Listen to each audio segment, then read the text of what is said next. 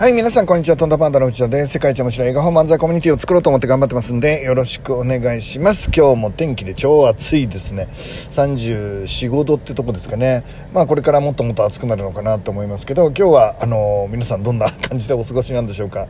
いやーもう暑い日っていうのは僕はですね、本当に、あの、苦手なんですけど嫌いじゃないんですよね。まあ、どっちかというと好きなんですよ。えーと、やっぱ夏生まれっていうのがあるんですかね僕も8月生まれあそうそう今月生まれなのでなんかこうやっぱりこの生まれた月っていうのをなんとなく好きですよね。あまあ高校野球が昔好きだったからこの時期が好きっていうのもあるのかもしれないな。ちょっと分かんないですけどでもほんとすぐ暑さにバテてぶっ倒れるくせにまあ好きですよね。もう最高な一日になるんじゃないでしょうか。はい。でえっ、と今日はですね、えっ、とどんな話をしようかと思ってるかというと今日はね主張するなら楽しいことを主張しようというお話をしたいと思っています。楽しいことね。正しいことではなく楽しいことを主張しようというまあお話をねもうしようと思っています。でその前にあの西野君の講演会の赤羽の件なんですけど、えっと、日曜日にやったあのキングコング西野君の講演会、えっと、僕の予想をですね完全にいい意味で裏切ってくれた内容になったのね。で、えっと、僕はもともと夢の授業っていうテーマを設定したわけだけど夢の授業っていうテーマを設定した僕のイメージはなんかもうもうめちゃめちゃ芸人なのに何やってんだって笑われてクラウドファンディングで詐欺だ宗教だって言われてみたいな。でいろんな人にバッシング受けて、まあ、日本一の嫌われ者的なポジションにね、まあ、あそこまで嫌われ者っていうポジションにつくのはもう本当かわいそうっていうかもう悪役レスラー的な。もうそれが芸風なんじゃないかぐらいってちょっと今の若い子は分かんないかもしれないんですけど西野君ってだいぶなんかイメージとしては嫌われ者っていうすぐ切れるみたいなね。えーと、全然言うこと聞かないみたいな。なんかそういうあの食い食いついてくる噛みついてくるみたいな、まあ、そういうイメージでまあいろいろ叩かれてたんですよね。で、えーと、僕もそれは見てたんですけどどっちかというと、まあ、西野君のイメージってそんなに良かったわけではないっていうのがあの世間のイメージで、まあ、おそらく僕のイメージだったと思います。でそんな中からですね、まあ、努力して、まあ、チャレンジして、えー、人の何倍もね、えー、頑張られてですねまあ、プペルっていう映画の制作、まあ、この後まだ夢は続かれると思うんですけど、まあ、そういう 夢を実現したっていういわゆる夢のドラマ。あの苦労して辛くてみたいな苦労話みたいのがあって最後あのどんな苦労してもできますよみたいな着地点の講演会を、まあ、正直言うと僕はイメージさせてもらってたんですよね。でそれで夢の授業っていうテーマにしました。おそらくね参加されてる方も、まあ、僕の案内見て参加されてる方多いと思うのでえっ、ー、と結果的にそういう僕がそうイメージしてたのでそういうイメージで参加された方は、まあ、ちょっとあれみたいな感じになった内容だったんじゃないですかね。えっ、ー、と、ただ僕あの後ねちょっとあのアーカイブをちょっと見直してるんですけどあの編集しながら見直してたわけですからまあとにかくですねあそうだなってそういう甘ったれたなんかモチベーションとかテンションとかで夢って実現していかないんだなって。ちゃんと知識と知恵と、えー、工夫とアイデア。まあ、当然用意しなきゃ2ついけない2つのものを今回の講演会ではね、まあ、来られた方ご存知だと思うんですけどあの教えてくれるわけなんですが。で確かになって夢の授業ってこれだなって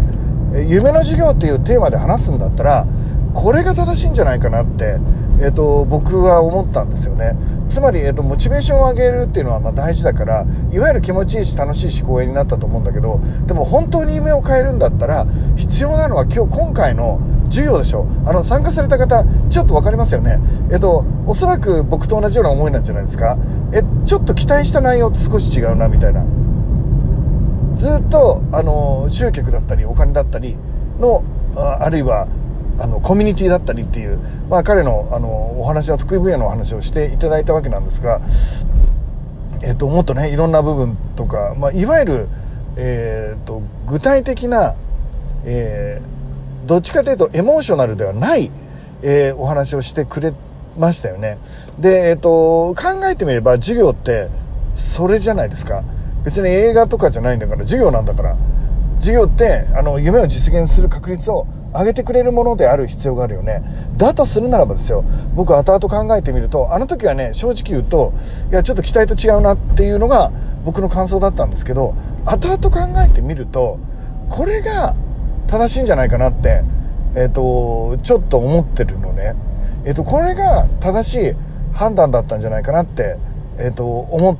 てるんですよだから本当に素晴らしい内容を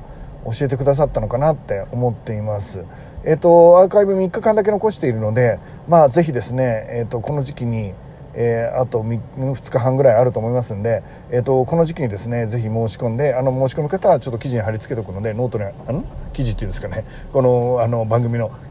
記事に貼り付けておくので見てくれたらいいと思います。えっ、と夢の授業っていうならば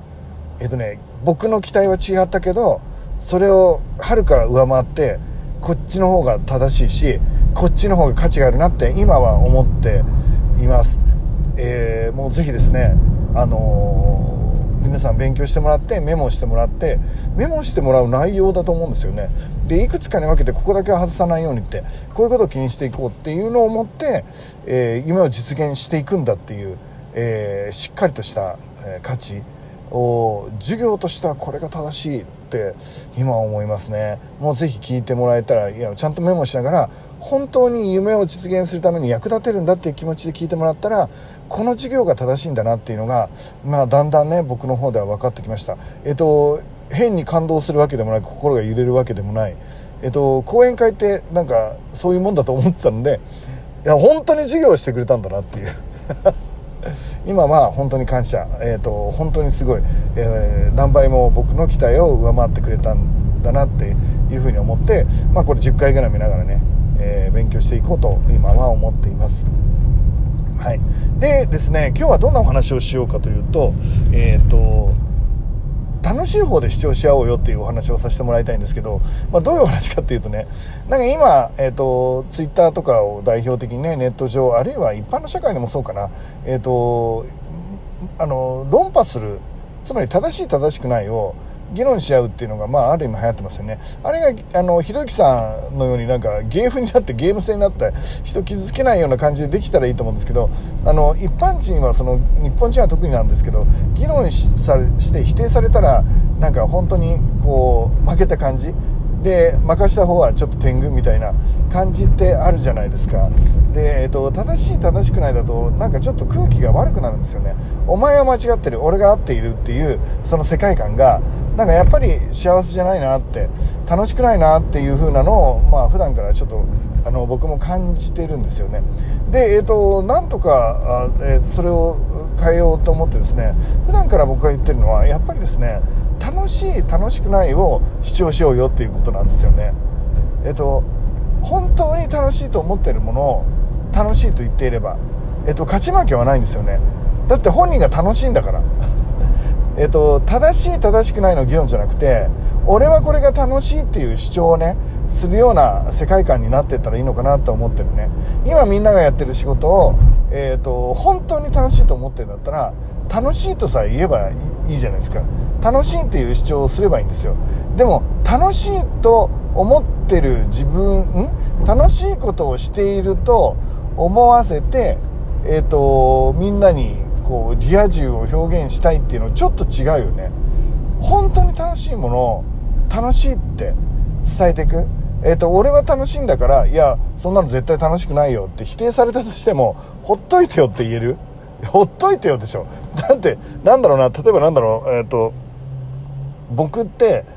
ななんだろうな例えばなんだろうなななんでもいいですけどななんだろうた例えば僕ねあの時々ひげをひげを抜く？ちょっと今あんまりないですけどひげを抜くっていうのが好きだった時期があってあの毛を抜くっていう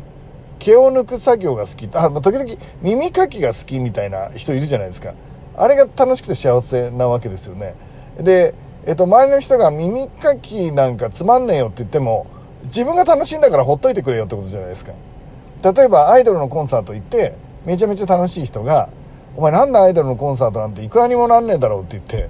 楽しいんだからほっといてくれるよってことじゃないですか。サバゲーをしてる人が、えっと、サバゲー楽しいんだけどっ、つって、いや、サバゲーなんて、あの、全然面白くなくて、こっちの方が面白いよみたいな話をしたところでほっといてくれよってことじゃないですかだから本当に楽しいものを楽しいっていう分には誰に何言われても入れないんですよねでも多くの人たちが楽しいっていうものをね誰かに、えーと、楽しい自分を羨ましがってもらいたいって思ってるリア充系の、えーと、発信になっていっちゃうとやっぱりそれはイラッとするよね。だから、まあ、何が言いたいかっていうと本当に楽しいものを楽しいって言えるようなねそういうライフスタイルとか仕事の選び方とかをした方がいいと思うんだよね。で時々会うのが無理して今の仕事が楽しいっていう人がいるわけ。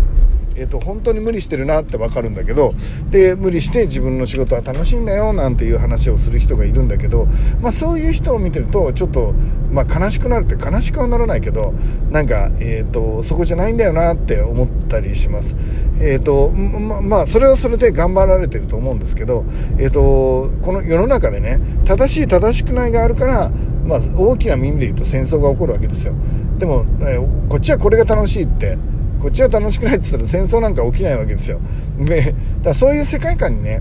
えーと、つまり個々人が感じるものを自由に感じていいっていう否定できないっていう、えーと、そういう世界観になったらいいなと思ってます。今仕事をやってる方心からあなたの仕事を楽しいって友達に言えますか、えーと、それを理解してもらえなかったら悲しい気持ちになるぐらいだったらその仕事はもしかしたらちょっと少しやり方を変えていく必要はあるかもしれないね、えー、と心から楽しい仕事にしていく必要はあるのかもしれないなって思っています、えー、今日はですね正しい正しくないという議論じゃなくて楽しい楽しくないっていう議論 あるいは主張ですね。議論にもならないのでね、えーと、できたらいいのかなってそういう幸せな世界観を作っていくようにしていますというお話でした。ということでぜひあと3日間ね、えーと、西野君の講演会のアーカイブあの残しておきますんで、えーと、しっかり、えー、見るようにしてください。ということで今日も絶対楽しい一日もこんな晴れてるしねなると思うんで楽しんでいきましょう。いってらっしゃい。